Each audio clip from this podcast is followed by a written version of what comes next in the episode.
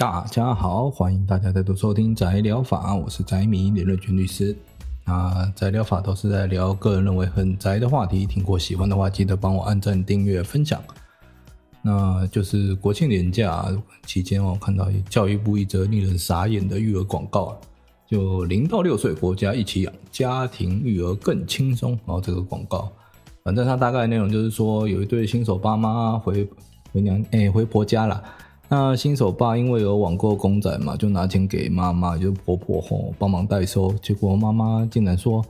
哦，要过来生下昂啊哦哦！”啊，后续还跟新手妈妈联合起来，把钱拿去买其他更有用的育儿用品。那我们先说一下哈法律上的问题。你今天妈妈既然答应了新手爸爸的委托嘛，那就应该要按照委托内容去履行啊。也就是说，他应该要把钱交给送货的人员，而不是自作主张擅自替新手爸将货款挪用到所谓的育儿费用上。那这样的行为，哦，若这个妈妈，呃，面对检警侦讯的时候没有回答好，是有可能触犯刑法第三百三十五条的侵占罪以及刑法第三百四十二条的背信罪。那这怎么说呢？我们就讲一下一些比较具体的细节，然后就。刑法上，哈，所谓不法所有意图的解释，会涉及到，就是说，我们刑法第三百三十五条的侵占罪，除了行为人要有意持有为所有的侵占行为之外呢，那主观上还必须要具备为自己或第三人的不法所有意图，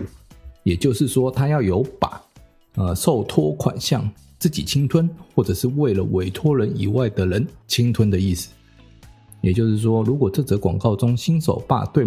他妈妈哦，提告侵占罪了。妈妈在面对检警侦讯的时候，如果他是回答我是为了孙子孙女我才挪用款项的，那这样的回答很有可能就会构成说是为第三人不法所有意图而成罪。那毕竟那这个这部广告前面的剧情有提到，呃，新手爸已经有花钱在抚养小孩身上了，那他其实这个妈妈哦，就是新手爸爸妈妈，他其实没有这个必要再去挪用这个款项。那这样的话，有可能会构成说，这是呃，这个妈妈擅自替哦孙子或孙女把这个款项侵吞下来，那就会变成所谓的为第三人不法所有意图而去意持有为所有的一个侵占行为。但如果说这个妈妈哦，她是反过来回答是说，她是为了自己的儿子，也就是为了要节省新手爸爸的养育费用。那这就有可能排除不法所有意图而不构成犯罪。另外一个哦，我们再来讲，就是所谓那种呃刑法背信罪的问题哦。因为相较于侵占罪，刑法三百四十二条的背信罪，则是要要求行为人要有违背其任务之行为，而且这个行为还要自身损害于本人之财产或其他利益者的这样的一个背信的行为。而且他还要加上主观上的不法所有意图，或者是要损害本人利益之意图。那背信行为这个部分呢，在这个广告里面，我们想应该没有比较没有争议了哈。毕竟就是我委托你去帮我转交这个款项，结果你擅自把它挪用到广那个育儿费用上面的话，这部分很显然是一个违背其任务的行为嘛。但是关键就也一样是在于说，妈妈到底有没有为自己？哦，或为第三人不法所有的意图，或者是多出来的一个新的要件嘛，损害新手爸爸本人利益之意图呢？不法所有意图的解释哦，其实就像我们前面讲的，就是关于侵占罪那一部分，这两个部分的话，两条罪的解释上是一样的哦，那我们就不再赘述。至于说是不是有损害新手爸本人利益的意图呢？这部分就复杂多了哦，毕竟网购有七天犹豫期。只要新手爸本人愿意取消订单，并不会有赔偿责任的产生。只是是说，如果这个公仔是限量贩售的，哦，很难订到，他好不容易抢到了，在他妈妈这样子挪用款项之后，已经没有多余的金钱可以支付的状况下，若妈妈还加上一句致命打击，哦，那个情绪勒索，他讲的说：“我就是要让你买不到啊。”那这样就有可能有损害本人利益之意图了。呃，不过哈，我们刚刚前面提到这两条罪，也就是所谓的侵占罪以及背信罪，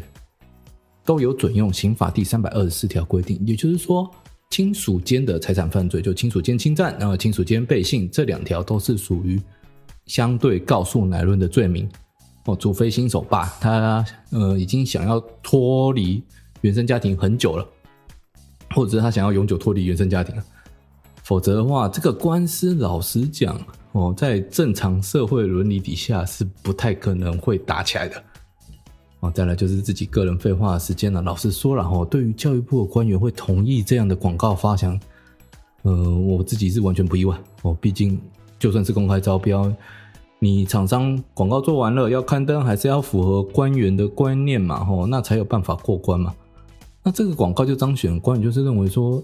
你们这些年轻人就是玩物丧志，导致少子化嘛？所以妈妈这些大人们应该要去教育教育这些大孩子们，改过向善啊！可以不用经过本人同意，就可以拿仔仔委托的款项去买他们认为应该要买的东西，才能让这些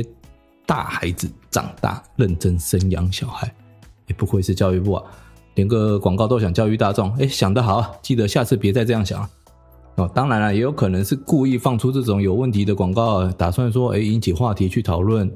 那只是我们看了 YT 上面的记录嘛，吼，这影片其实已经放出一个多月了，还是靠 PTT、Dcard 有人在电视上面看到才有比较多的观看数。